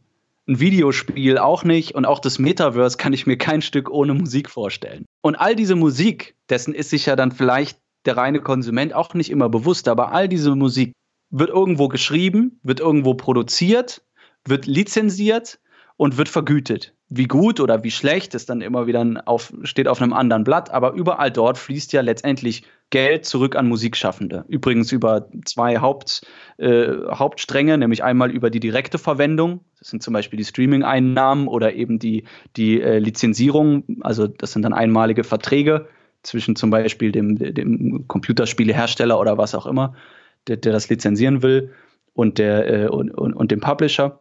Und natürlich auch über die GEMA ne? oder eine andere PRO in, in, im Ausland, ähm, worüber dann die Song, äh, Songwriter-Rechte vergütet werden. Und das geht auch direkt an den, äh, an den Urheber dieses Stücks. Also da fließt auf jeden Fall immer auch ein bisschen Geld zurück und äh, davon können Musiker natürlich in jedem Fall äh, profitieren. Das sind auf dieser einen Seite, so wie ich es jetzt beschrieben habe, vor allem sowas, was jetzt zum Beispiel heute eher, was man halt so als Filmkomponisten kennt oder so. Also Menschen, die an einem 88-Tastenklavier sitzen, aber in einem einsamen Kämmerchen und mit ihrem äh, meistens, gibt auch viele Ausnahmen, wenn es ein bisschen besser budgetiert ist, aber doch in vielen Fällen mit virtuellem Orchester sozusagen im Computer ihr Zeug zusammen äh, wenn man es böse aus, ausdrücken möchte. Und diese, diese Komposition, die werden gegebenenfalls nochmal größer produziert, wenn es Budget da ist und gehen dann in äh, Music und Game und ähnliches. Neben den Komponisten gibt es aber auch viele Musikstars, die vom Metaverse profitieren. Snoop Dogg habe ich gerade schon erwähnt. Ein weiteres Beispiel ist der Rapper Travis Scott. Sein Auftritt während des Corona-Lockdowns war ein riesiges Event, wie Christoph weiß. Und dann gibt es natürlich noch die eigentlichen Brands, also die Musiker, die wir so als Konsumenten auch so wahrnehmen. Ne? Ob das jetzt eine Band ist oder ein Rapper oder was auch immer. Und ja, die können natürlich dort viele Konzerte anbieten und ähnliche Events oder Meets and Greets oder ähm, ja, virtuelle Videokonferenzräume, wo man sich kennenlernen und begegnen kann und so. Da gibt es äh, vielfältige Möglichkeiten. Das wird auch schon eine ganze Weile gemacht. Also eins der ersten richtig großen Events in der Richtung hat äh, Travis Scott mit Fortnite, glaube ich, 2020 war das, wenn ich mich nicht irre, äh, veranstaltet. Da waren über 12 Millionen Zuschauer bei einem virtuellen Live-Konzert. Das muss man sich mal vorstellen. Versuch mal eine Halle mit 12 Millionen Menschen zu füllen. Und es sind reale Menschen. Natürlich sitzen die überall auf dem Planeten vor Computern, aber das macht doch diese, die Immersion das Ich war dabei Gefühl nicht zwingend kleiner. Und das ist, glaube ich, auch das, was das Metaverse uns am Ende äh, verkaufen und bieten möchte. Das ist letztendlich ähm, ja, ein, ein reales Ich bin dabei, ich bin live dabei Gefühl, obwohl wir mit unseren echten Körpern daheim einsam im Kämmerchen sitzen. Und äh, das ist natürlich fantastisch für, für Musikbrands aller Art. Travis Scott hat auch einige Skins, also das sind so kosmetische Gegenstände und Emotes, also stimmige Stimmungsausdrücke in Fortnite, die man äh, kaufen kann oder bekommen kann. Und diese wurden aber teilweise aus Fortnite wieder entfernt. Nach dem Tod mehrerer Konzertbesucher auf dem Astro World Festival in Houston wurde das Out West Emoji, also was äh, von Travis Scott äh, stammt oder für ihn gemacht wurde, das wurde entfernt. Und äh, zu dem Festival kamen damals viel mehr Menschen als erwartet. Das war im November 21 und auf der Bühne ignorierte Scott dann die Panik und spielte einfach weiter. Und das kochte verständlicherweise Ende letzten Jahres dann nochmal ordentlich hoch und diese Problematik zeigt aber auch anschaulich, wie groß Künstler in der virtuellen Welt werden können. Diese Problematik zeigt aber anschaulich, wie groß Künstler in der virtuellen Welt werden können. Und das wird sich auch noch weiterentwickeln. Und es gibt ja tatsächlich gerade in der digitalen Welt immer mehr Möglichkeiten, die dann auch umgesetzt werden. Und da wird es dann auch eine bessere Verbindung von Musik mit dem Metaverse geben. Also in Asien ist es beispielsweise schon so, dass es komplett virtuelle Stars gibt, die dann auch auf Tour gehen, ja. Und das ist in Europa auch nicht neu, denn wie wir gesehen haben, auch ABBA treten in einer riesigen, eigens dafür gebauten Halle komplett virtuell auf und der Trend geht dahin. Und das ist tatsächlich auch im, im Metal-Bereich schon so. Äh, da gibt es ja auch diese Ronnie James Dio Tour, wo er als Hologramm dann mit einer Band äh, spielt. Ob man das Ganze braucht oder nicht, das steht nochmal auf dem anderen Blatt. Aber es gibt tatsächlich viele Möglichkeiten in der Zukunft. Ich würde auch so weit gehen und würde sagen, ähm, dass das Phänomen der äh, virtuellen Popstars, komplett virtuellen Künstler äh, in dem Zuge nochmal deutlich Aufwind bekommen wird, weil die da gewissermaßen per Konzept im Vorteil sind. Gibt es zum Beispiel schon relativ lang, also bestimmt auch schon fast zehn Jahre oder so, dieses Phänomen Hatsune Miku beispielsweise ist ein riesengroßer Popstar aus Japan, komplett virtuell. Die Person gibt es nicht, äh, gab es auch nie. Das ist ein virtueller, im Grunde ein Computerprogramm, was singen kann. Und da gibt es noch viel mehr Beispiele, die meisten davon äh, tatsächlich auch aus dem, aus dem asiatischen Raum. Aber ähm, das darf man nicht unterschätzen, wie viel Umsatz damit gemacht wird. Und die Menschen gehen auch auf reale Konzerte, um diesen virtuellen Popstar zu sehen. Ne? Da gehen also die Menschen für das Erlebnis in, äh, in, in große Hallen oder sogar ja, ähm, Stadien, um dann auf einem Bildschirm oder auf in einer Art Hologramm ähm, einen virtuellen Popstar zu sehen. Also ein Programm bei der Performance sozusagen. Auch Misch, Mischformen davon gibt es ja viele, wo man zum Beispiel, ähm, wo wo Menschen von unterschiedlichen Orten des Planetens live zusammen auf eine Bühne gebeamt werden. Aber beispielsweise ja? ist da aktuell noch mit in den Schlagzeilen und so. Also da gibt es viele Beispiele, die sich damit gut kombinieren lassen und ich wüsste nicht, warum, warum man das nicht im Metaverse genauso machen sollte. Die Frage ist natürlich wie immer, wie viele Menschen gehen tatsächlich hin aber zumindest mal dieses Travis Scott und Fortnite-Beispiel mit über 12 Millionen Zuschauern, das ist, also ich denke, das spricht für sich. Da gibt es eine gewisse Nachfrage zumindest ein gewisser Anteil der Musikfans auf der Welt möchte das. Ja, und neben der Musik spielt auch das Thema Kunst eine größere Rolle im Metaverse. Auch hier gibt es viele Möglichkeiten, um Dinge umzusetzen, wie beispielsweise virtuelle Showrooms, digitale Museen und ganz viel mehr. Für Kunstexpertin Dr. Franziska Ida Neumann ist das Metaverse mehr als nur ein Hype. Gerade in Verbindung mit den Kunst-NFTs ergeben sich viele interessante Möglichkeiten. Ich würde sagen, es hält sich. Das hat aber auch was mit dem Metaverse zu tun. Ja, wenn das weiter entwickelt wird und, was ich vorhin schon gesagt habe, wir wirklich irgendwann, jeder hat ein zweites Zuhause in einer digitalen Parallelwelt, dann wird sich das mit den NFTs auf jeden Fall halten, weil dann haben wir ja was, wo wir die unterbringen im Prinzip. An welche Wand hängst du es äh, ansonsten? Wenn du dir heute ein NFT kaufst, dann kannst du es über einen Beamer ähm, an, deine, an deine Wohnzimmerwand werfen und kannst immer wieder Neues zeigen aus deiner Sammlung. Wenn wir uns aber, und ich will den Begriff nicht äh, zu inflationär benutzen, aber in diesem Metaverse äh, bewegen, dann ist es so, dann kannst du dir ja ein ganzes Haus bauen für deine eigene Kunstsammlung und kannst damit vielleicht etwas realisieren, was du im realen Leben nicht kannst, aufgrund von Platz, aufgrund von Geld vielleicht. Das ist für viele Leute eine Chance, sich nochmal persönlich anders zu entwickeln, nehme ich an. Aber das ist ja alles sehr komplex und sehr theoretisch. Da spinne ich ja nur ein bisschen in die Zukunft, was ich mir so vorstellen könnte. Ich persönlich kann mir das nicht so gut vorstellen, dass ich mir digitale NFT-Kunst kaufe und sie dann in meiner eigenen Immobilie im Decentraland oder jetzt einem anderen Metaverse an die Wand hänge. Hier stellt sich auch die Frage, ob ich mir als Kunstsammler dann meine digitale Kunst im Metaverse an die Wand hängen kann. Ja, könntest du machen. Du könntest dir den, du könntest dir den Michelangelo ins Schlafzimmer hängen also kannst du machen, oder du hast einen eigenen Galerieraum, du kannst ja auch eine Galerie bauen und da deine Arbeiten aufhängen. Mhm. Alles, was du möchtest. Das klingt jetzt für die meisten Menschen sehr abstrakt. Viele werden dadurch von vornherein abgeschreckt. Franziska ist aber der Meinung, dass sich auch Menschen ab 40 mit der Thematik auseinandersetzen sollten, um nicht irgendwann hinterher zu hinken und alleine dann in der Realität zu sitzen. Ich denke, Leute, die noch einigermaßen jung sind, also auch Leute, die 50 äh, oder äh, 40 sind, bin ich ja auch fast, wir müssen uns damit unbedingt befassen, weil sonst geht da eine Entwicklung an uns vorbei und am Ende sitzen alle unsere Freunde im Metaverse am Wochenende in den Hemdens und wir sind die einzigen, die noch in der realen Welt unterwegs sind. Jetzt ist es so, mit 42 gehöre ich also genau zu der angesprochenen Zielgruppe und ich muss gestehen, ich habe mich sowohl mit NFTs als auch mit dem Metaverse erst richtig ausführlich im Rahmen der beiden Specials auseinandergesetzt. Und so richtig spannend fand ich den grenzenlosen Hype der letzten Monate nicht. Jetzt werden aber auch mir die vielfältigen Möglichkeiten klar, die vor allem auch viele Unternehmen in meinem Portfolio betreffen. Und genau aus diesem Grund wollte ich auch ein ausführliches Metaverse-Special machen. Und damit kommen wir jetzt nochmal zum Fazit und zur Zusammenfassung.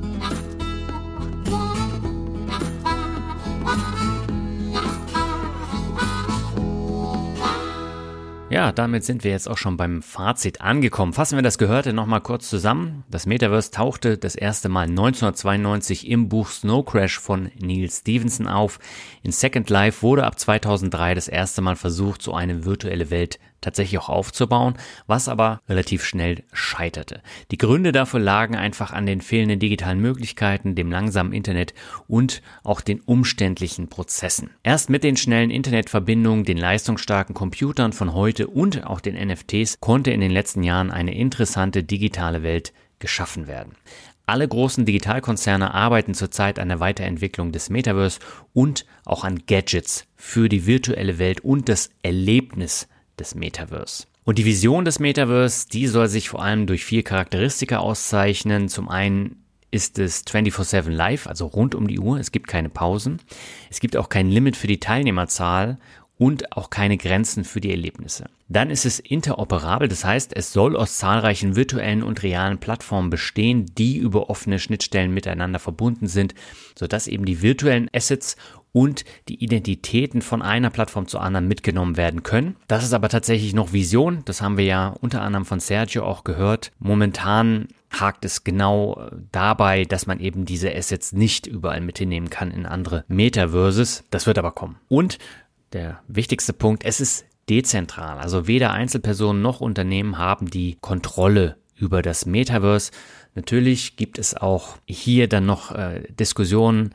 Wir haben es gehört, das Thema Fortnite, also gerade bei den Computerspielen, da stellt sich die Frage, ob es tatsächlich denn Metaverse ist, weil hier hat ja Epic Games als Entwickler den Hut quasi auf. Und äh, das schneidet sich dann tatsächlich mit, mit dieser Vision. Aber grundsätzlich soll der Weg dahin gehen, wie Kai Kolyogis von Coindex nochmal unterstreicht. Auch das ist, ist aus heutiger Sicht natürlich schwer zu sagen, ne? aber um nochmal das Bild zu bemühen, was ich, was ich äh, eingangs ähm, irgendwann mal benutzt habe, dass man damals auch vom Cyberspace gesprochen hat für das Internet, ähm, glaube ich, dass wir das vielleicht uns so ähnlich vorstellen können oder so stelle ich es mir zumindest vor dass es dann nicht das Metaverse geben wird, sondern eben einfach verschiedene äh, Metaverse-Anwendungen, so wie es auch verschiedene ähm, Internetseiten und verschiedene Anbieter im Internet gibt und verschiedene Angebote.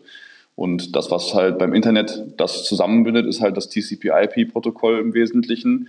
Und beim Web 3 ist es eben die Blockchain. Ja. Und das Interessante wird sicherlich, wie das sozusagen alles interoperabel wird, sagte man äh, früher ja immer in der Industrie.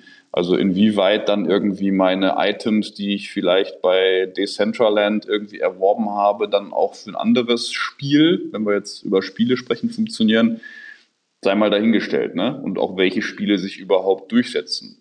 Aber ich kann mir schon auch vorstellen, dass es Anwendungen geben wird, die dann übergreifend sind, so wie zum Beispiel vielleicht meine Nike-Sneakers, die ich dann irgendwie in verschiedensten Anwendungen nutzen kann. So ist es ja ehrlicherweise im sogenannten Cyberspace auch. Da gibt es bestimmte Angebote, wie zum Beispiel irgendwie, weiß ich nicht, One Password oder so, ähm, die ich dann irgendwie für jede Anwendung, wo ich ein Passwort gebrauchen kann, nutzen kann. Und natürlich ist jetzt ein Passwort nochmal was anderes als ein paar Sneaker. Aber vielleicht ist es in Zukunft auch so, dass überall, wo ich einen Avatar habe, der äh, Sneaker benutzen kann, oder vielleicht sogar überall, wo ich einen Avatar benutzen kann, also halt so eine Spielfigur, da kann ich dann auch diese Sneaker anziehen. Ne? Oder vielleicht wird es in Zukunft Anbieter geben, äh, wo ich meine Identität und Spielfigur verwalte und die kann ich dann für verschiedene Metaverse-Anwendungen nutzen. Ähm, aber das wird auf jeden Fall spannend zu sehen. Ne? Wer wird welche Infrastruktur äh, liefern oder leisten? Und damit wird sich auch diese Frage, um nochmal auf dieses Bild, was ich vorhin gezeichnet habe, Web 1, Web 2, Web 3 zurückzukommen. In diesen Entwicklungen, die es da gab, war es auch immer so, dass es nur eine begrenzte Anzahl von Anbietern geschafft hat, von der einen zur anderen Entwicklung mitzukommen. Ne? Von Web 1 zu Web 2 war das sicherlich sowas wie Microsoft oder Google, um jetzt ein paar ganz große Namen zu nennen. Das war natürlich noch mehr, aber die dann diesen Wandel geschafft haben. Ne? Bei Web äh, zwei war dann halt sicherlich ein großer neuer Anbieter, dann Facebook. Äh, und jetzt ist die Frage, welcher von diesen heute großen Anbietern und auch mittelgroßen Anbietern schafft es jetzt erfolgreich,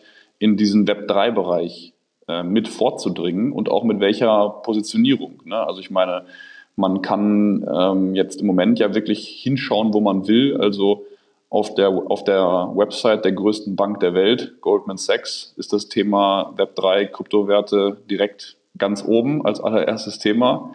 Ich bin sicher, dass man bei, bei Microsoft genauso wie natürlich auch bei Facebook dieses Thema überall finden wird. Und es ist einfach jetzt die Frage. Es ist natürlich ein Thema, was jetzt heiß ist und wo wir sehen werden, wer sich da jetzt mit welchem Angebot durchsetzt am Ende. Es lässt sich festhalten, dass noch eine ganze Reihe von Unternehmen sich im Metaverse ausprobieren werden. Ob es am Ende ein Erfolg wird und vor allem welches Metaverse dann der Place to be sein wird, das weiß keiner. Und überraschenderweise wird auch ein Metaverse für Kinder schon entwickelt. Und das macht gerade der Fortnite-Entwickler Epic Games gemeinsam mit Lego. Epic Games habe ich ja eben schon angesprochen. Jetzt haben wir hier natürlich auch wieder den Problemfall, dass auch hier dann wieder Unternehmen den Hut äh, aufhaben. Und es ist ja ähm, nicht ein Metaverse im eigentlichen Sinne. Auch hier kann man wieder äh, drüber diskutieren. Aber der Aspekt ist schon auf jeden Fall interessant. Deswegen wollte ich dieses Lego-Beispiel unbedingt mit einbringen. Der CEO von Lego, ähm, Nils Christiansen, der äußerte sich in einer Pressemitteilung folgendermaßen. Kinder lieben es, in digitalen und physischen Welten zu spielen und sich nahtlos zwischen den beiden Welten zu bewegen. Wir glauben, dass es für sie ein riesiges Potenzial gibt, um durch digitale Erfahrung lebenslange Fähigkeiten wie Kreativität, Zusammenarbeit und Kommunikation zu entwickeln. Aber wir haben die Verantwortung, sie sicher, inspirierend und vorteilhaft für alle zu gestalten. Ja, und genau das wird eine große Herausforderung, denn auch im Metaverse gab es schon diverse Vorfälle von sexueller Belästigung. Und gerade weil wir ja im Verlauf des Specials schon gehört haben, wie schwer die Strafverfolgung jetzt im Metaverse auch ist, zeigt es ganz klar, dass es einer der Nachteile im Metaverse. Und äh, Lego und Epic Games, die erklärten unisono, dass die Sicherheit und das Wohlergehen der Kinder eine Priorität sei und dass die Privatsphäre der Kinder dringend geschützt werden muss und natürlich auch, dass Kindern und Erwachsenen Werkzeuge zur Verfügung gestellt werden sollen, die ihnen die Kontrolle über ihre digitalen Erfahrungen ermöglichen sollen. Ich packe den Artikel mit den Quellen und Links dazu in die Show Notes und da sieht man eben auch, es wird eine Menge getan damit äh, man eben auch schon in jungen Jahren eintauchen kann in dieses Erlebnis. Denn man muss es ganz klar sagen, mit der ganzen Programmier- und Designarbeit fallen auch komplett neue Jobs an. Und da ist es mit Sicherheit von Vorteil, wenn Kinder schon früh den spielerischen Umgang mit dem Metaverse lernen. Wenn sie sich erst damit beschäftigen können, wenn sie volljährig sind, sind sie natürlich klar im Nachteil. Und aus meiner Sicht ist die späte Hinführung zum Web 2 oder zum Web 3 generell in Deutschland ein Problem, denn beispielsweise in Estland lernen die Kinder schon in der Grundschule das Programmieren und werden ganz anders an die Digitalisierung herangeführt als hierzulande. Und deswegen hinken wir in digitalen Dingen auch so gnadenlos hinterher. Äh, ich habe mir mal den EU-weiten digitalen Vergleich angeschaut. Dort liegt Deutschland nur auf Platz 11 hinter unter anderem Dänemark, Finnland, den Niederlanden, Irland, Spanien oder eben Estland. Und dieses Ergebnis, das kommt ja nicht von ungefähr. Aus Sicht der Forschung aber ist der Blick auf das Metaverse eher negativ. Zukunftsforscher Kai Gondlach sieht es folgendermaßen. Ich sehe das im Metaverse definitiv eher negativ. Also aus meiner Sicht überwiegen die Nachteile in dem Moment, wo eben Wertschöpfung aus der echten Welt in ein virtuelles Metaversum abfließt, äh, steht sie halt nicht mehr in der echten Welt zur Verfügung. Das heißt, wenn ich mir ein virtuelles Haustier zulege oder ein virtuelles Grundstück kaufe, dann habe ich das Geld natürlich nicht mehr in der echten Welt. Ähm, und, und ohne Geld funktioniert halt dieser ganze Laden hier nicht. Ne? Und das heißt, äh, dann gibt es vielleicht auch noch Menschen, die dann dort im Metaversum ihr, ihr Geld verdienen, die nur noch virtuell ähm, ihre Jobs ausführen. Und aber das bringt ja in der echten Welt niemanden. Und wir haben gleichzeitig ein Riesenproblem mit Fachkräftemangel. Also echte Jobs werden echt, also oder wir, wir brauchen mehr echte Menschen und, und es braucht eine riesige Umschichtung von Jobs in die Pflege, in Handwerk, in KI, was auch immer. Ähm, und wenn die Leute jetzt alle noch vom, vom Metaversum hängen, ist das echt nicht gut. So als Spaß sollte sich das jeder mal angeschaut haben, glaube ich wirklich, weil warum nicht? Man kann sich ja mal da reinklinken, man kann sogar ohne Account sich mal einklinken und auch ohne so eine Brille. Ähm, aber ich, ja, ich glaube, die, die Nachteile rein aus der Forschungssicht überwiegen hier total. Wer mehr über die Pain Points wie KI, Fachkräftemangel und andere Themen erfahren möchte, die Kai eben genannt hat, der hört sich am besten Folge 211 nochmal an. Da habe ich sehr ausführlich mit Kai darüber gesprochen. Aus meiner Sicht sind es valide Punkte, die er zum Metaverse aufgezählt hat. Auf der anderen Seite klingen sie auch wieder typisch deutsch, denn wenn wir dahinter wieder nur die böse Digitalisierung sehen und was alles passieren könnte, dann haben andere Länder wieder einen entscheidenden Vorteil. Und am Beispiel von Walmart konnten wir ganz gut sehen, was passiert, wenn man auf dem analogen Status quo beharrt. Für den Einzelhandelsriesen war es ein sehr, sehr teurer Fehler, den sie jetzt mühsam über Jahre und mit vielen Milliarden Dollar wieder korrigieren mussten. Und äh, man sieht es ja eben in Ländern auch. Also wenn da nichts für die Digitalisierung getan wird und da hinken wir nun mal hinterher, das ist jetzt kein Geheimnis, dann hat das in der Zukunft sehr, sehr negative Auswirkungen. Und momentan sind wir da so an der Schwelle und ja, man kann gar nicht oft genug darauf verweisen. Trotzdem ist es immer gut, ein Thema von allen Seiten zu beleuchten, solange wir eben keine Angst vor der Weiterentwicklung haben, wie Marc Wächter betont. Ja, das ist richtig. Ähm, wir, wir, wir warten ja noch darauf, dass die Lernkurve endlich mal so richtig durch die Decke geht man hat das Gefühl, auch gerade wenn ich jetzt international reise, ähm, dass man, wenn man in Europa landet, nicht unbedingt nur Deutschland, sondern große Teile von Europa, so ein bisschen in so einem Dämmerschlaf verbringt. Auf der anderen Seite, vielleicht ist es auch die, genau die Chance, also die Dinge so ein bisschen länger zu durchdenken, äh, im, im Immanuel Kantschen Sinne vielleicht auch mal äh, zu sagen, hey, ähm, Aufklärung, Leute, ja, was kommt da auf uns zu mit dem Thema Metaverse? Was müssen wir uns für Regeln geben. Ich glaube, da spielen wir in Europa eine ganz gute Rolle. Aber in der Tat äh, würde uns das wirklich besser zu Gesicht stehen, wenn wir Technologien aufgeschlossener äh, gegenüberstehen würden. Bis das Thema Metaverse aber Mainstream wird, da wird es wohl noch einige Jahre dauern, oder Marc? Also ich glaube, wenn man jetzt eine ungestützte Frage in der Fußgängerzone machen würde, dann würde man relativ wenig Resonanz kriegen. Oder die Leute fangen an zu fantastisieren oder sowas. Ne? Breite Öffentlichkeit, ich weiß, worauf du hinaus willst, also Mainstream, ja, das wird noch Jahre dauern. Also das kommt natürlich jetzt vielleicht durch Kinoerfolge, geht sowas immer ganz schnell. Ne? Wenn, wenn, jetzt so der nächste Blockbuster um die Ecke kommt, äh, ich weiß jetzt gar nicht, wie viele Leute Ready Player One geguckt haben, aber ich glaube, dass die Leute mehr und mehr vom Metaverse le lesen werden. Dafür sorgt schon die, die Presse, sowohl die Fachpresse als auch äh, Titel wie Handelsblatt und andere sind ja jetzt äh, enorm on vogue auf das Thema angesprungen. Wirtschaftswoche, Süddeutsche Zeitung, also es ist nicht nur die Fachpresse. Und bis das dann mal wirklich in den Mainstream geht und, und äh, man vielleicht genauso selbstverständlich sagt, ich baue mir jetzt einen Avatar fürs Metaverse, wie ich hole mir einen neuen Handyvertrag, ähm, wird es halt noch ein paar Jahre dauern, absolut. Und wenn wir dann mal im Mainstream angekommen sind mit dem Metaverse, dann stellt man sich natürlich die Frage, wollen jetzt alle nur noch im Metaverse leben oder wird die reale Welt immer im Vordergrund stehen? Die Meinung von äh, Sergio sieht folgendermaßen aus. Es ist natürlich so, dass sich die Menschen irgendwie jetzt, was das, die Adaption von so digitalen Geschichten, vor allem jetzt Leute, die jetzt, würde ich sagen, so zwölf und etwas älter sind, vielleicht auch schon jünger, aber so diese Generation sind natürlich nochmal ganz anders, als jetzt Leute waren, als Second Life irgendwie populär war. Und es ist schon so, dass ich, also auch das ganze Thema mit irgendwie so Online-Gaming, ne, Fortnite ist wahrscheinlich das mit Abstand bekannteste Beispiel. Da wird, die machen halt ihren Umsatz nur über irgendwelche so digitale Geschichten wie Skins, also dass du im Spiel dann anders aussiehst. Und die Frage wäre ja, ne, wieso sollte das nicht funktionieren, wenn man jetzt eher ein Spiel hat, wo es um das echte Leben geht. Natürlich wird, es gibt sicherlich auch Jobs, die man im Metaverse erledigen kann, also so Remote-Arbeiten. Das geht ja auch jetzt schon mit der Oculus, dass du dir so einen digitalen Arbeitsplatz einrichtest. Und dann hast du halt einen Screen, der irgendwie so 10 Meter groß ist, was cool ist. Und da wird es sicherlich Leute geben, die viel ihrer Remote-Arbeit aus dem Metaverse machen können. Und es gibt sicher Leute, die da drinnen dann auch irgendwie sich mit Freunden treffen, weil das viele Gamer ja auch jetzt schon machen. Und dann, wenn es noch ein bisschen ja mehr für die Massenadaption ist, dann wird es sicherlich auch die Nicht-Gamer geben, die das machen. Und dann ist es ja beim Metaverse so, dass das nächste Spiel oder die nächste äh, VR-Anwendung nur ein Schritt entfernt ist. Und deswegen glaube ich schon, dass es viele geben wird, die da jetzt sehr viel Zeit drinne verbringen. Sind in fünf Jahren die Innenstädte leer und alle sitzen zu Hause in der VR-Welt? Das kann ich mir sehr schwer vorstellen. Nicht, dass ich das nicht cool finden würde. Ich bin ja früher sehr, habe ich sehr viel gezockt, also es wäre schon ziemlich geil, aber kann ich mir nur leider sehr schwer vorstellen. Es ist sicherlich so, dass, was ich eben schon mal versucht habe anzudeuten, wenn sich Besitztum und das alles so ein bisschen verändern würde. Aktuell machen wir uns nichts vor, es ist nun mal eben cool irgendwie. Nicht bei allen, aber es ist einfach so, dass es für viele Menschen immer noch sehr relevant ist, ein sehr dickes Auto zu fahren, eine Rolex zu tragen, teure Klamotten vor allem sind äh, hip wie nie. Ich dachte eigentlich, dass das mal so gegen 2010 angefangen hat auszusterben, dass man Markenkleidung tragen muss, aber das ist überhaupt nicht der Fall.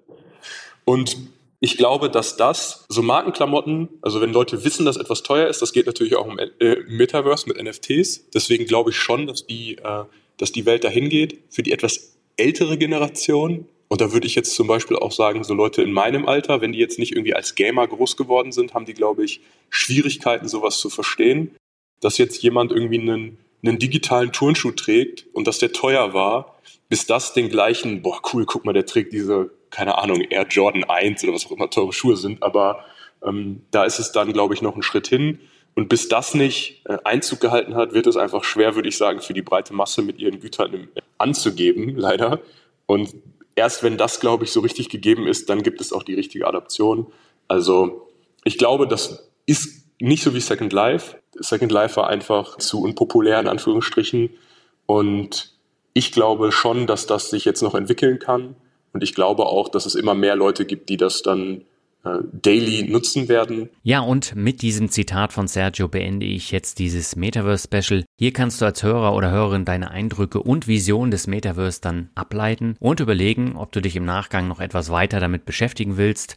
Einige Links und Artikel findest du in den Shownotes und im Blogartikel, genau wie weiterführende Informationen zu meinen sieben Interviewgästen. Schau da am besten nochmal vorbei. Wenn dir dieses Special gefallen hat, dann teile es doch gern mit deinen Kollegen oder Freunden. Das wäre für künftige Specials sehr wichtig und hilfreich.